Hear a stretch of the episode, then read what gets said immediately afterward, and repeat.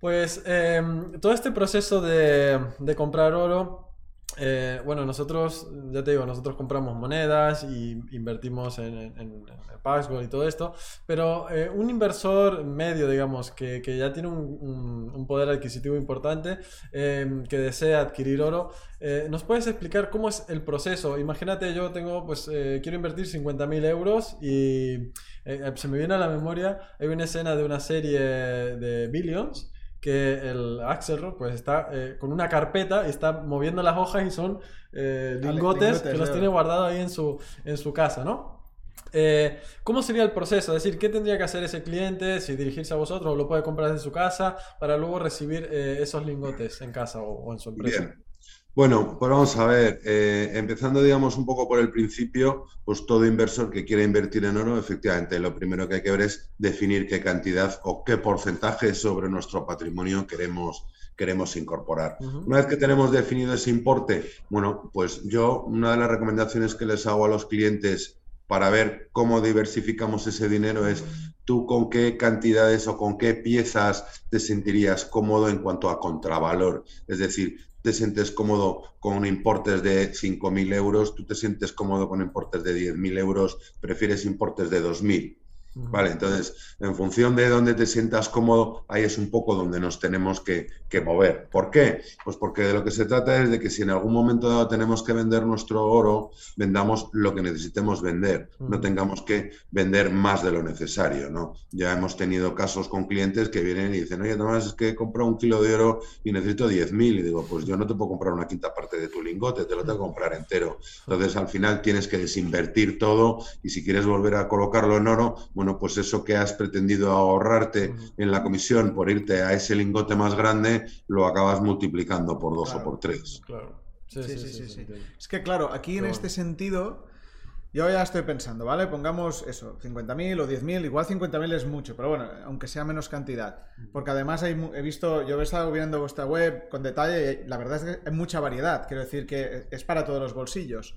Es que yo veo, por ejemplo, precisamente iba a comentar esto. La gente, o sea, el problema no es comprarlo solo, es si luego lo necesitas liquidar, que no te afecte toda la inversión. Entonces es muy importante hacer lo que dice el Tomás de ir eh, compartimentando, o sea, ya me entiendes, eh, lingotes más pequeños.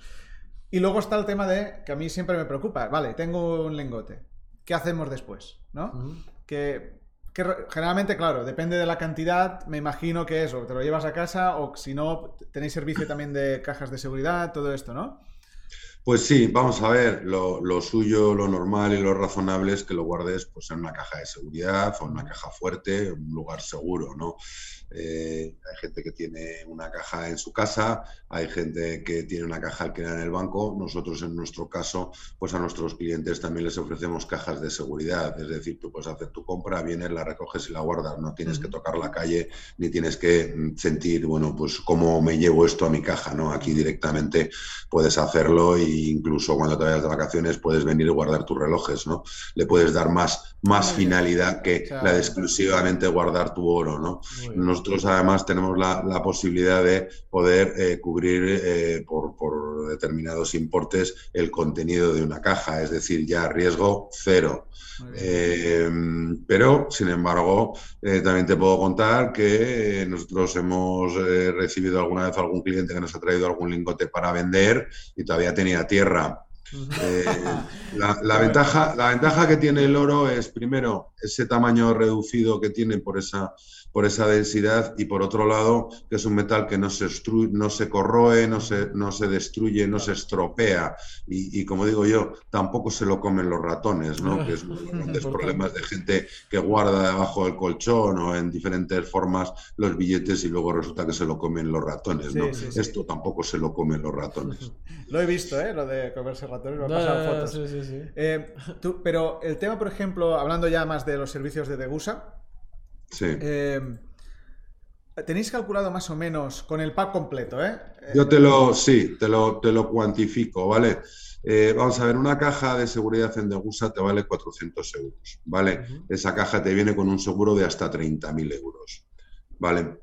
Eh, entonces, en función de la cantidad que pongas, o si pones hasta 30.000, pues ahí puedes hacer más o menos un cálculo. Por hacer números redondos el cálculo, pues mira, una caja de seguridad más un seguro de hasta 100.000 euros del contenido de la caja te costaría 600 euros al año. Estarías hablando de un coste de custodia de un 0,6%, teniendo además la ventaja de que puedes maximizar ese gasto porque puedes guardar tus relojes, puedes guardar un pendrive, puedes guardar las escrituras de tu casa, puedes guardar otros objetos de valor, no exclusivamente tu inversión. Entonces, realmente el coste de tu inversión se reduciría, ¿no?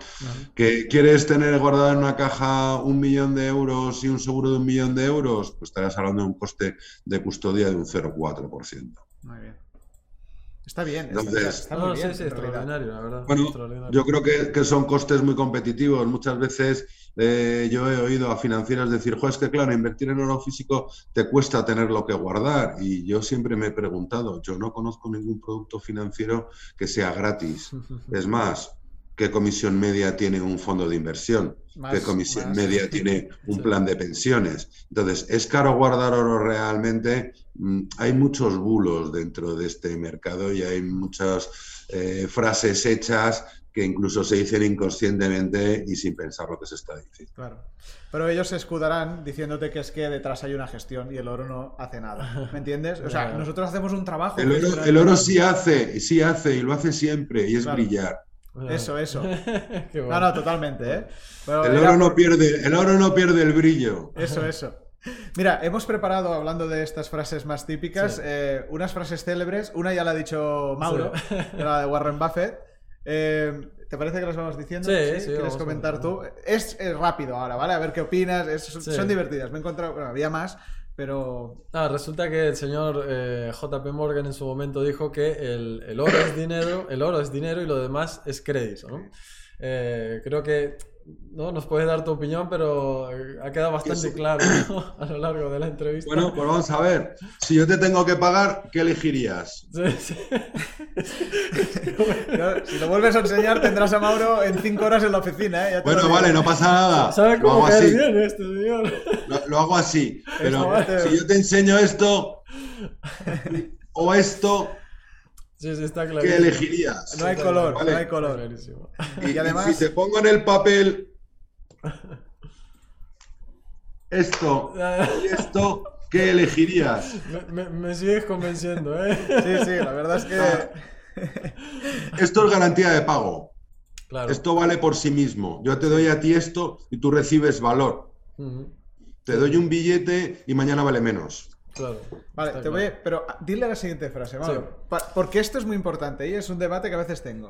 Eh, si un hombre tiene oro, eh, vive con temor a que se lo quiten, así que eh, construye muros, sí, se protege y tal. en un mundo donde existe el oro, ¿sí? Perdón, aquí me he liado. La leo, la leo. Lo que dice es que si un hombre tiene oro, al final, ¿qué hace? Como tienes miedo a que te lo quiten, construyes un muro, ¿no? Exacto. Y luego dice, entonces todo el mundo sabe dónde está el oro, ¿no? Y así que vienen y se lo llevan. Ahí está. Ese miedo que hay siempre, ¿no? A, poseer oro, ¿cómo, ¿cómo, lo gestionáis vosotros? ¿Qué, qué, comentáis por lo general? Bueno, pues, pues vamos a ver, yo con ese comentario te diría que entonces no entiendo por qué tanta gente vive en determinadas urbanizaciones de alto standing, porque a lo mejor no tienen oro, pero ya están significándose lo que tienen, ¿no? Eh, Totalmente de acuerdo. Al final, oye, pues si, si, si tú tienes oro, corres el peligro de que alguien quiera tenerlo, pero de la misma manera que corres el peligro de que alguien te coja un hijo y te diga que le des el dinero que tienes en la cuenta. Y si vives en una de las urbanizaciones de, más de lujo de una ciudad, dinero precisamente es lo que tienes. Puedes también tener oro eh, o puedes tener muchas otras cosas pero lo que está claro es que te estás significando. No porque levantes muros te vas a significar más que si vives en una urbanización de lujo, ¿no? Entonces, mm, bueno, pues sí, efectivamente es una significación y al final, bueno, pues el ser humano per se tiende a ser egoísta, tiende a ser envidioso y siempre va a haber alguien que quiera tener lo que tú tienes, pero ya sea oro, ya sea un coche, ya sea dinero o ya sean joyas o cualquier otro tipo de, bien, ¿no?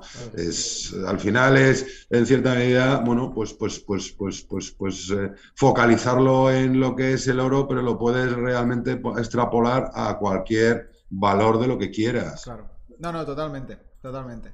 Pero fíjate, ¿eh? es siempre, te compras el oro y la sensación es, o lo guardo en algún sitio o me lo van a quitar. Yo, le he pensado muchas veces esto. Si me dieran este lingote, llego a mi casa contento. Señor, mi novia, eh, mira, ostras, perfecto. Y luego digo, ¿y qué hago con esto? ¿Dónde lo meto? Porque pues tienes miedo, ¿no? Pues mira, eh, efectivamente, pero eso, sin embargo, a mí eh, me, choca, ¿no? Y me choca porque eh, no sé si fue hace, pues antes de la pandemia, una estadística que hizo Banco de España decía que en torno a un tercio de los españoles tenían dinero debajo del colchón. Mm. Entonces, eh, a lo mejor no da tanto miedo tener eh, dinero escondido en casa y sí da más miedo tener ese dinero en oro escondido en casa. Al final estás guardando, bueno, en uno estarías guardando valor y en otra cosa, en otro lado estarías guardando un desvalor, podríamos decir, pero, pero realmente estás, estás, estás guardando algo que, vale dinero o, que es, es dinero, ¿no? Efectivamente tiene un riesgo tener las cosas guardadas en casa, pero tú, un, por ejemplo, un lingote no lo puedes meter en la maceta que tienes en tu salón y, vamos, un, billete no lo puedes meter en, en, el, en, la planta que tienes el salón de tu casa y regarlo todos los días y luego que salga como el primer día. Un lingote de oro lo puedes regar todos los días en la planta de tu salón y ahí seguirá cuando lo vayas a buscar. O sea, mm, bueno, el oro te permite, te permite guardarlo de formas más, más eh, ¿cómo te diría yo? ocurrentes. Más imaginativas. más imaginativas. Mira, hace, hace tres años salió una noticia en Francia, había un chaval joven que se había comprado una vivienda y mm. haciendo la reforma, tirando un tabique, se encontraron el contravalor de dos millones de euros en oro. Seguro que hago eso y, me sale cosas malas. Qué mala. Eh, mira, te voy a tirar un poco a colación de lo que has dicho. Eh, Jim Sinclair, eh, decía, el oro ya no es una inversión, el oro ya no es un objeto de portafolio, el oro ciertamente no es un vehículo comercial, el oro es tu salvavidas y lo digo literalmente. Creo que este señor estuvo trabajando en banca de, alta rango en, en, Australia, así que me imagino que se lo dice es porque debe tener una visión eh, ¿Cómo se llama? Bueno, vamos a ver, ya lo hemos estado hablando a lo largo de, todo este, este, rato que estamos hablando. Eh, el, oro al final es, es un seguro para tus otros riesgos. El oro lo que te aporta es, es tranquilidad, lo que te aporta es que, que en un momento dado veas que se pueden desmoronar los mercados financieros y tú no tengas que estar angustiado a ver qué pasa con los mercados financieros. Hombre, te vas a preocupar, ¿no? Como nos podemos preocupar todos, pero sabes que tienes las espaldas cubiertas y tienes la capacidad de margen de maniobra, ¿no? Tienes, tienes, tienes valor y valor líquido. totalmente. Pues fíjate que Arthur Schopenhauer dice, o dijo en su día, no, dice, em, los alquimistas en la búsqueda del oro descubrieron muchas otras cosas que tienen muchísimo valor también. Eh, aún mayor. Aún mayor, perdón, que tienen aún mayor valor. Creo que el, oro en sí eh, ha sido foco eh, a lo largo de, muchísimos reinados, de muchísimos gobiernos. Eh, es difícil cuantificar hasta qué punto la tecnología ha podido ir superando el valor del oro porque eh, recordamos que cualquier cosa, cualquier descubrimiento tecnológico, luego se ve reemplazado por otro mejor. Entonces, ¿hasta qué punto es cierto ¿no? este, esta frase? Sí, yo creo que lo que decían en este caso es también es porque los alquimistas se dice que son como los padres de la química. Claro. ¿no? Eh, eh, entonces, claro, todo, yo me imagino, ¿no? Yo soy rey. Yo soy rey y quiero financiar una guerra tengo que convertir el, hierro en oro, ¿no? y, claro, toda esa financiación que recibían los alquimistas hizo que descubrieran cosas que luego nos han servido, ¿no? En, la vida real, todo esto. Yo quería decir, porque a veces el oro, eh, eh, os lo juro, o sea, yo para esta parte, cuando estábamos viendo las frases célebres, había muchas frases históricas con respecto al oro muy negativas, ¿no? El oro es eh, corrompe todo esto, ¿no? Y vi esta y dije, ostras, pero también ha traído cosas buenas. Sí, sí, sí, también, Claro, bueno, eso podemos decir hoy en día que eran los inicios del I más D. Sí. Sí, sí. y, como consecuencia de, investigar, como consecuencia de probar y de, y de prueba-error, pues, pues, pues se descubren muchas cosas. Pero eso ha pasado a lo largo de toda la historia de la humanidad. Ha habido grandísimos descubrimientos que se han, se han, se han, se han descubierto o han llegado a,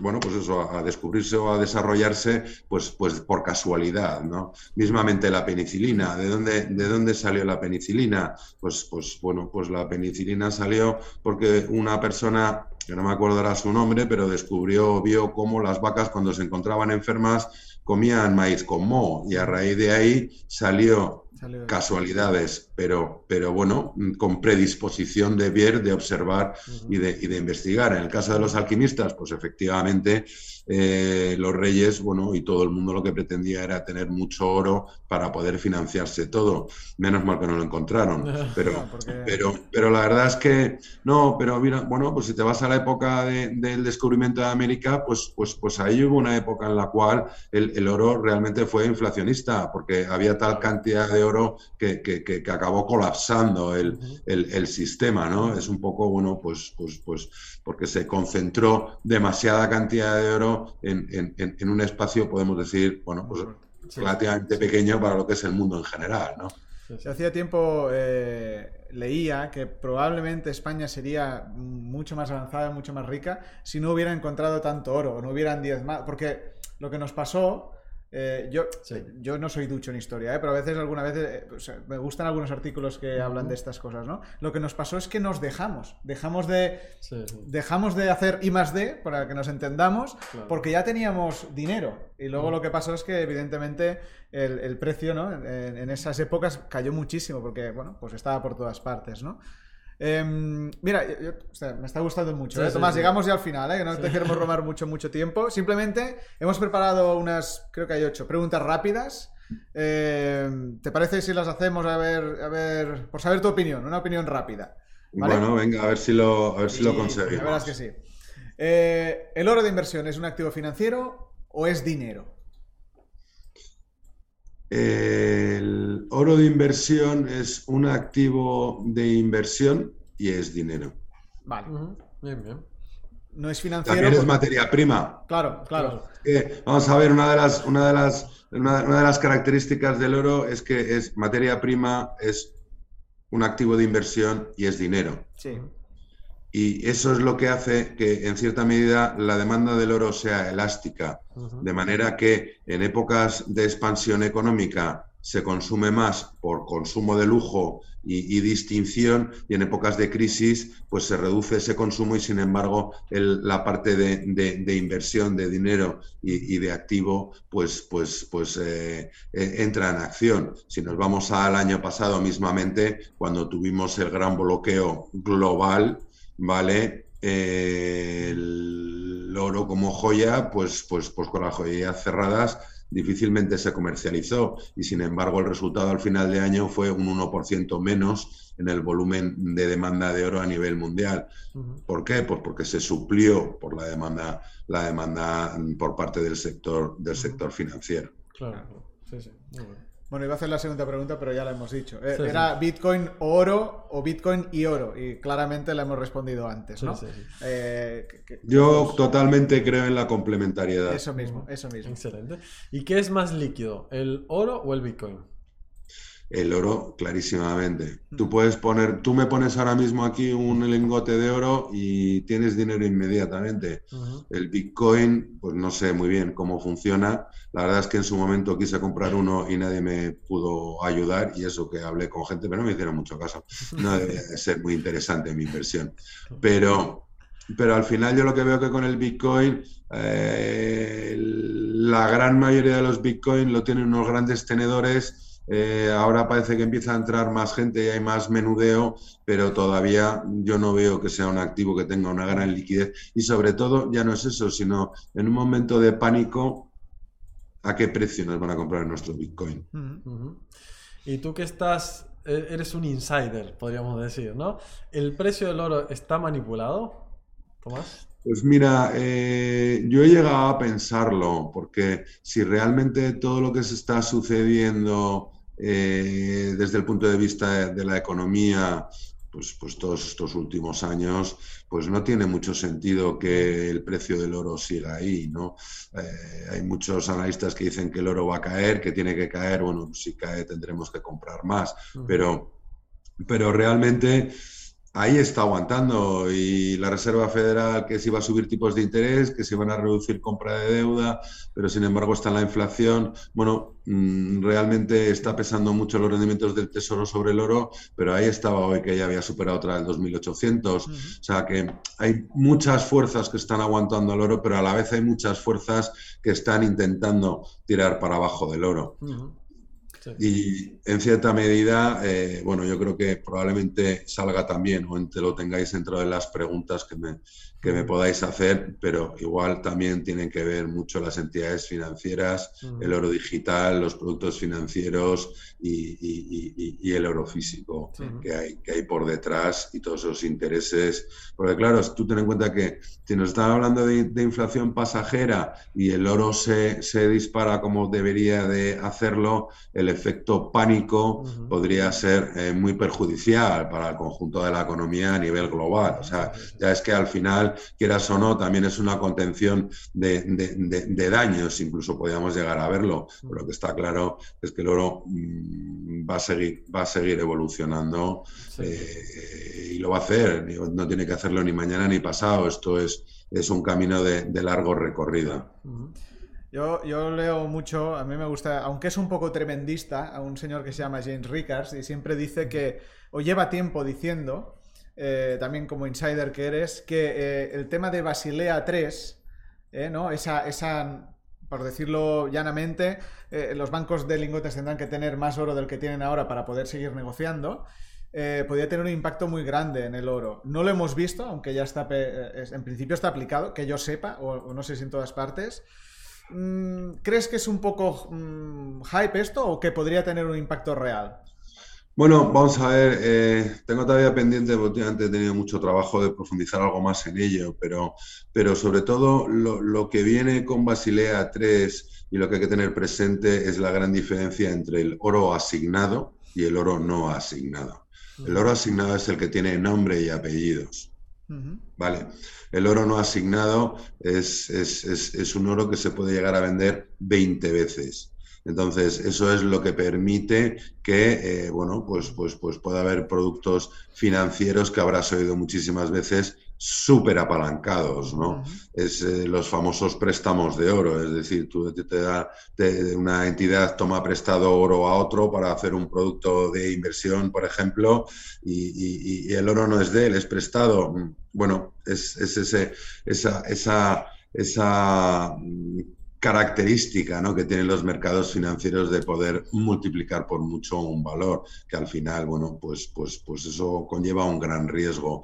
Y yo entiendo que efectivamente eh, el que una misma, eh, un, mismo lingote respalde a 20 inversiones eh, distintas, pues efectivamente esa entidad tendrá que tener algún tipo de protección o de garantía hacia esos inversores. Y eso es lo que busca, busca eso es lo que busca Basilea realmente proteger, proteger a esos inversores que invierten en determinados productos, pero, pero de una manera más, más, eh, eh, más de riesgo, desde que realmente, bueno, pues, pues, pues no hay oro detrás. Si se rompe la baraja, pues, pues, pues puede ser peligroso para muchos. Ahora es cuando tenías que sacar el papel, como antes. Em, esto ya es más casi, no sé si llamarle metafísico lo que quiero preguntar, pero o histórico o antropológico. ¿Qué tiene el oro de verdad, ¿qué, nos pasa con el oro que nos llama tanto la, atención? Yo a veces pienso, bueno, será la escasez, pero no lo sé. Eh. Bueno, pues mira, eh, yo un poco que, también me, hecho un pequeño, una pequeña investigación a lo largo del tiempo, pues efectivamente el oro cautivó al hombre desde que se lo encontró en el primer momento y desde entonces ha evolucionado con, el hombre de la mano, ¿no? Em, curiosamente, el, oro, bueno, pues ha sido aceptado y reconocido por todo el mundo, valorado por todo el mundo y, ha sido un patrón que, lleva muchos, muchos siglos siendo, siendo aceptado y siendo, bueno, pues, pues, pues hasta el, eje sobre el que pivotaba la economía, incluso del mundo, durante, durante muchos años, ¿no? Además de ser dinero. Si la primera transacción eh, mm, con, un lingote de oro o con una pepita de oro, una pieza de oro, eh, podríamos decir que, que, yo he visto de estudios de, de, antropología, pues, pues, pues, pues data, no sé si es de la, de la primera dinastía de los faraones egipcios, o sea que ya, ya ha llovido, ya ha llovido mucho desde entonces. ah, mira, no lo sabía esto. Qué bueno. Eh, ¿Crees que eh, en la actualidad el oro realmente está reflejando el, el, precio del oro, está reflejando su valor? Yo creo que no. Yo creo que, en este momento no, lo que pasa es que también estamos en un momento de transición en la cual, bueno, pues, pues, pues el oro, ha, el, oro, perdón, el dinero ha acelerado su pérdida de valor y sin embargo el oro, bueno, pues, pues, pues está ahí algo más tranquilo. Esto al final es un poco como la fábula de la tortuga y de la, y de la liebre, ¿no? No se trata de que corras más, sino de que llegues a, la meta. Y, es un poco, bueno, pues, pues como yo realmente veo e interpreto el oro, ¿no? Que lo importante es que el oro va a llegar a la meta. No tiene por qué ser inmediato, no tiene por qué ser ya. O sea, esto de que, oye, invirtamos mañana y pasado demos el pelotazo, esta cultura del pelotazo, esta cultura de que nos tenemos que forrar en tres días, bueno, pues es muy bonita, eh, es un buen argumento para una película, pero la realidad en la que vivimos pues, pues solo unos pequeños afortunados en un momento dado, bueno, pues les puede tocar la lotería, por ejemplo, mm. pero, pero no es lo que nos va a pasar a la inmensa mayoría, por mucho que todos queramos. se está poniendo muy de moda lo del Bitcoin y, oye, me parece fenomenal, ¿no? Si, si, si realmente, mira, el otro día lo hablaba con, con un antiguo compañero mío de, de banca, le digo, mira, si todos los, hablar, todos los días hablaran de la ruleta del casino, de todo lo que se gana en la ruleta del casino, de las estadísticas de la ruleta del casino, y de los premios que da la ruleta del casino, todo el mundo querría ir a comprar al casino y a jugar al casino. Pues bueno, pues, pues, pues al final también dentro del mundo mediático en el que vivimos, pues tenemos que en cierta medida procurar tener una cierta formación, una cierta inquietud y unos ciertos conocimientos que nos permitan, bueno, pues movernos según nosotros consideremos que tenemos que movernos y no según nos digan que es la tendencia o la moda. Yo hoy, o sea, eh, eh, un poco como resumen de, nuestra charla. Ya está, ya no, ya no tenemos más preguntas. Hemos hecho la verdad es que hemos hecho un montón, ¿eh? Creo que es la entrevista con más preguntas que hemos hecho hasta la fecha. Eh, un poco como, como, como, resumen o como conclusión a veces es bueno eh, alejarse un poco del ruido, al menos con una parte de nuestros ahorros. Aléjate del ruido, ¿no? De no estar tan pendiente en bitcoins, da igual eso, o, acciones americanas que ahora están muy de moda también, futuros, opciones, la gente operando con apalancamientos brutales, casi con, poco conocimiento bajo nuestro punto de vista un poco la conclusión es, olvídate del ruido. Eh, esto es algo que tienes, que, no te tienes que estar mirando cada día. De hecho, lo que tienes que mirártelo muy bien es dónde lo compras, a quién se lo compras, dónde, o sea, cómo te lo guardan o, cómo lo guardas tú. Pero luego olvídate, ¿no? Un poco sería eso, ¿verdad? Eh, eh, pues, pues sí, yo, yo realmente muchas veces es lo que digo, es la inversión en oro al final es esa hucha o ese dinero que tienes guardado fuera del mundanal ruido, fuera de lo que es tu economía habitual, de lo que es tu día a día o de lo que son tus otras inversiones. Eh, para mí, eh, la, inversión en oro, bueno, pues es, es, hacerle caso a, nuestra abuela, ese consejo que, prácticamente puedo decir que, que muchas abuelas eh, nos han trasladado a los nietos y es reparte los huevos en diferentes cestas. Lo podemos llamar diversificación, lo podemos llamar lo que quieras, divide y vencerás. Pero, pero realmente, vamos a ver, si tú tienes que diversificar, mm, diversificar no es hacer una mezcla, es, repartir en riesgo, repartir en tiempo, eh, repartir en objetivos. Eh, hay una inversión que puedes tener a corto plazo y puede ser especulativa y puedes invertir en Bitcoin. Puede haber una inversión algo más a medio plazo y puedes tener una cartera de renta fija, renta variable. Puede haber una inversión a más largo plazo, puedes tener una vivienda, puedes tener oro. No, no todos los vehículos son iguales. Es como, pues no sé cómo decirte, mm, un coche de Fórmula 1 y un utilitario. Tú metes un Fórmula Fórmula 1 y un utilitario en un circuito y claramente el Fórmula 1 va a ganar y el utilitario lo vas a fundir. Mm. Pero si te pones a dar vueltas por la M30, se va a fundir el motor, el coche de Fórmula 1 y sin embargo el utilitario va a estar dando vueltas sin parar. O sea, mm, es, es utilizar eh, eh, cada vehículo conforme al viaje que tenemos que hacer y conforme a las necesidades que vamos a tener, ¿no?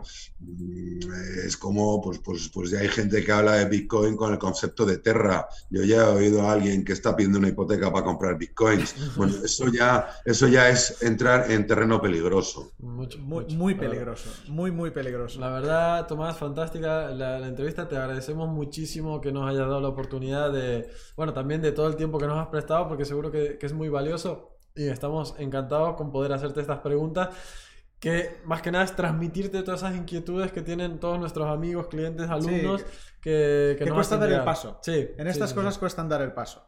Pero bueno, al final, oye, que vosotros tenéis una tienda, dirían, calle Velázquez, ¿puede ser? Sí, en Velázquez esquina con la calle Alcalá. Eso y que al final a veces, eh, yo, Tomás, que igual he conversado más, que no muerden, que se puede preguntar, que se puede entrar sin comprar nada, ¿no? Supongo que no, no obligáis a nadie tampoco. Pues mira, no, es más, eh, también, eh, no sé si te lo he comentado anteriormente, Eduardo, recientemente hemos sacado una pequeña guía ah. donde, donde resumimos pues, pues unas 20 preguntas muy habituales que nos vienen haciendo los clientes y, que si entras en nuestra página web te, puedes registrar, es gratuita y te la mm. puedes descargar y a todo el mundo le va a ayudar un poco más a entender y a comprender eh, este... Genial, no, pondremos el link. Lo ponemos, aquí abajo en la descripción, todo el mundo podrá acceder y podrá disfrutar de esas eh, de esos beneficios que, que ofrecéis y seguramente eh, más de uno se va a acercar eh, para, para, para, poder tocarlo y palparlo porque... Yo cuando esté por Madrid. Extraordinario, extraordinario. Pues muchas gracias. Muchas gracias. Un abrazo grande. Muchas gracias a vosotros. Gracias.